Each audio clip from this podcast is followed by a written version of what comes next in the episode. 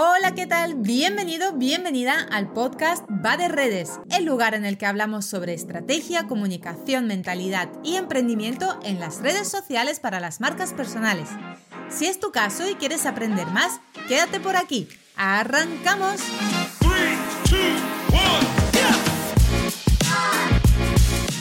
Muy feliz lunes 26 de septiembre. ¿Qué tal? ¿Cómo estás? ¿Estás arrancando la semana con muchísima energía? Espero que sí.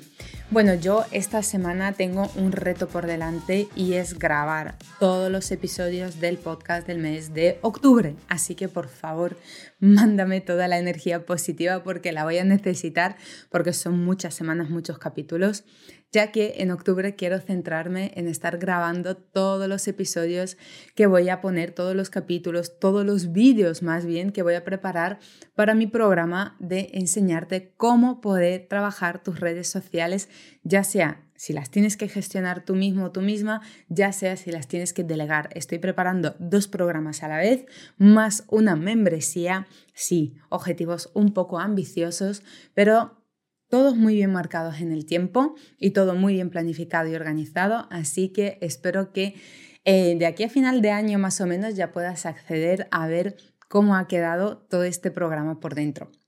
Y nada, no me entretengo más, voy directamente a las preguntas de la semana donde el protagonista siempre eres tú, tus dudas, tus preguntas y las traemos aquí a este podcast para que todos podamos aprender juntos. Bueno, la primera pregunta no ha sido directamente tal, sino que la he sacado de una conversación que he mantenido con una chica que los fines de semana suele estar trabajando en su emprendimiento. Y como no es la única que me hace este tipo de comentarios, he decidido traerla al podcast porque probablemente hay muchos que estáis al otro lado escuchándome que os va a servir. Y ella siempre me preguntaba, bueno, me preguntó tres o cuatro veces a lo largo de estos meses que llevamos hablando, Diana, ¿cómo hago mi estrategia de redes sociales? Yo publico, pero publico sin estrategia, veo lo que hacen los demás y yo voy haciendo más o menos lo mismo, pero no tengo una estrategia definida. No sé cómo se hace eso. Montar una estrategia de redes sociales es muy fácil si sabes los puntos clave que tienes que tener en cuenta y una tortura si vas a ciegas. Vamos a ver, es así. ¿Qué puntos claves debes tener en cuenta para poder empezar poco a poco a entrenarte tu mente estratégica y visionaria para poder crear esas estrategias para tus redes sociales? La primera y más importante es la base de tu negocio. La base tiene que estar muy bien asentada. Y aquí lo siento, pero no me vale que me digas, ay, sí, sí, yo lo tengo claro. Y cuando yo te pregunte, ¿para qué estás haciendo lo que estás haciendo? no seas capaz de contestarme. Aquí es muy importante. Todo lo que pone en internet, que ya imagino que lo has leído en 20.000 blogs de misión, visión, valores, propuesta de valor, pitch de ventas, la promesa de tus productos o servicios. Cada producto o servicio que ofrezcas tiene que tener su promesa. Entonces, todo esto tiene que estar definido. Los productos y los servicios tienen que estar estructurados, definidos, que si tú vas a vender un programa de nueve semanas, sepas cada semana qué es lo que vas a dar, qué es lo que vas a prometer a ese cliente, qué beneficios va a obtener ese cliente después de trabajar contigo. Da igual si tienes servicios de asesoría, da igual si vendes cosméticos, da igual lo que quiera que vendas. Tus productos o servicios tienen que estar muy bien definidos y bien explicados con su promesa, al igual que el negocio. Y la mayoría de las personas se bloquean en este punto porque no son capaces de definir estos puntos y ya quieren pasar al siguiente nivel que son las redes. No. Primero, bases del negocio. En segundo lugar, están ya los canales donde tienes claro que vas a tener una mayor repercusión. Aquí estos canales se eligen haciendo una investigación en el mercado.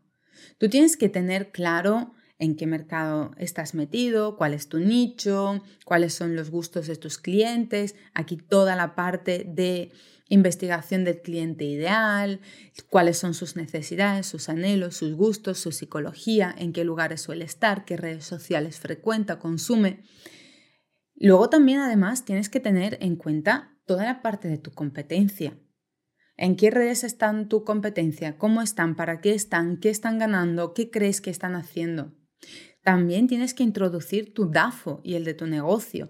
Es importante que en todo momento tú sepas cuáles son tus debilidades, tus amenazas, tus fortalezas y tus oportunidades para poder tomar decisiones adecuadas. Este es el segundo punto. Luego nos vamos ya al tercer punto, que es tener como mínimo una base de noción de marketing digital. Y digo una base porque tú no tienes por qué ser experto en marketing digital. Es simplemente tener el, el conocimiento mínimo necesario para que seas capaz de tomar decisiones y cuando toque delegar, poder delegar desde el control y el conocimiento. Porque las redes sociales son solo una gota en el océano digital. El marketing digital es mucho más que las redes sociales. Pero sí que es verdad que todo está muy entrelazado. Y si vas a crear una estrategia en redes, esa tiene que ir en función de una estrategia de marketing que está en función de una estrategia de negocio. El cuarto punto es definir bien las temáticas y el tono de comunicación. Aparte, aquí también metería toda la parte del branding. Es muy importante, incluso antes, en la parte del negocio. Tienes que tener tu branding definido que no lo tienes perfectamente, no pasa nada, pero unos mínimos. Los colores, tus temáticas de marca, cómo te vas a diferenciar, cómo te vas a posicionar, por lo menos lo básico. Obviamente que luego todo esto va a ir evolucionando conforme vas evolucionando tú y tu marca. Pero sí que hay que tener unos mínimos para empezar a trabajar. Y el quinto punto siempre, siempre, siempre cuando te metas ya en redes, el quinto punto es redes puro y duro, cada vez que vas a publicar algo, preguntarte, ¿para qué quiero publicar esto? ¿Cuál es mi objetivo con esta publicación? ¿Qué reacción quiero causar en la persona que va a leer este post? Crear estrategias es como un juego, es como montar puzzles. Pero sí que es verdad que para poder montar esos puzzles necesitas conocer las piezas del juego.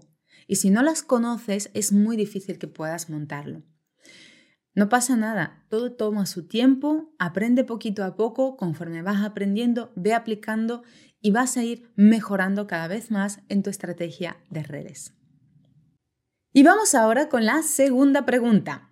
¿Por qué cambiaste del sector turístico a las marcas personales? No te haces idea de cuánta gente me habéis preguntado esto. Porque sí que es verdad que yo hace casi tres años que empecé, empecé con el sector turístico porque vengo con el background de haber estado más de 12 o 14 años ya trabajando en el sector turístico. Aunque a día de hoy sigo trabajando con el sector turístico. Tengo una empresa bastante grande que son clientes míos. Y bueno, hay una cosa que se llama niveles de conciencia. De hecho, he preparado un capítulo donde te voy a hablar sobre comunicación estratégica enfocada a los niveles de conciencia, que lo que no sé es exactamente en qué día lo tenía programado, pero si sigues escuchando el podcast a diario, vas a verlo, porque es importante luego, según el nivel de conciencia de nuestro cliente, enfocar nuestra comunicación. Y bueno, en el turismo es lo que pasa. El sector turístico tiene un nivel de conciencia muy, muy bajo, por lo cual, cuando yo hice la investigación de mercado para poder vender mis productos o servicios, me di cuenta de que no era rentable a largo plazo. Cuando un cliente tiene el nivel de conciencia muy bajo de los primeros, o sea, cuando ni siquiera sabe que tiene un problema, que es el caso del sector turístico, ni está dispuesto a buscar soluciones, ni está dispuesto a pagar por lo que tú le ofreces, ni siquiera a veces te escucha, porque la reacción suele ser que me estás contando, yo no tengo esos problemas, porque no son conscientes. Entonces, ¿qué pasa? Que yo me enfrente a un mercado que tiene el nivel de conciencia muy bajo, eh, por lo cual tomé la decisión de pivotar.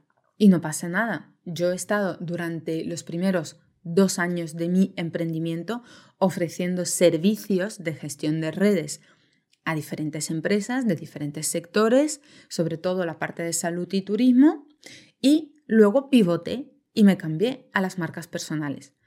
¿Por qué? Pues primero porque el nivel de conciencia es más alto, Segundo, porque yo me he convertido en una marca personal y me he formado en cómo mejorar mi marca personal y estoy trabajando en ello.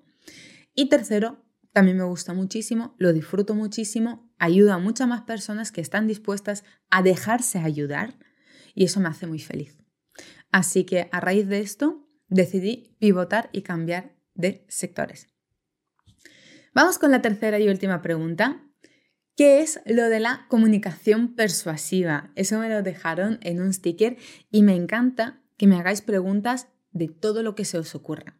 Porque si una cosa he aprendido es que Necesito crear siempre un espacio donde cualquier persona pueda hacer cualquier pregunta y no se sienta mal por ello.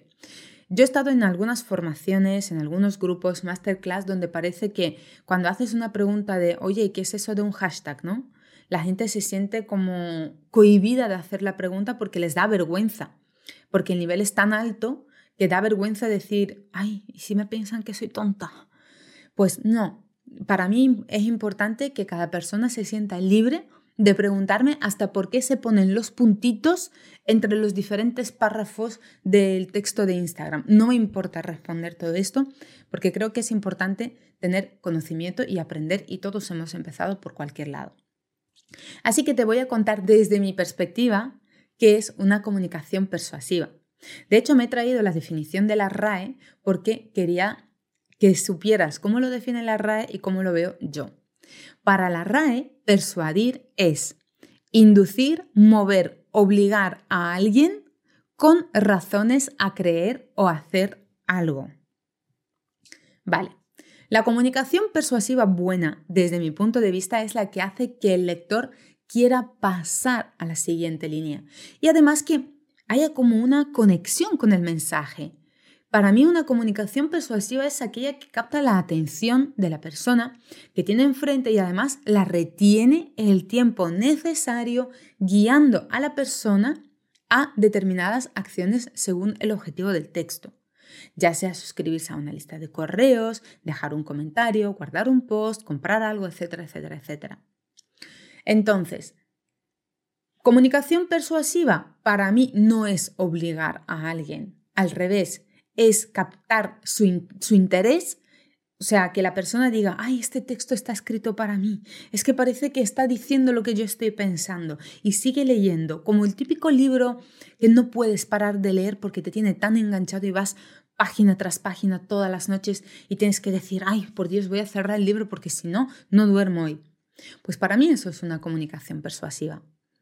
No es obligar, no es forzar. Si me conoces, ya sabes que yo soy una persona muy anti todo lo forzoso, anti spam, anti cualquier cosa que pueda ser forzosa o manipulativa y cuido mucho estos detalles. Y sí que es verdad que hay gente que utiliza mucho la psicología humana para la comunicación persuasiva y se tocan puntos de manipulación, pero bueno, en el mundo del Señor hay de todo, ¿no? ¿Qué le vamos a hacer? Aquí cada uno luego que cargue con su propia conciencia y para mí es importante que la mía esté limpia para que yo pueda dormir bien por las noches. Bueno, y aquí lo dejamos por hoy, ya se me ha pasado bastante el tiempo.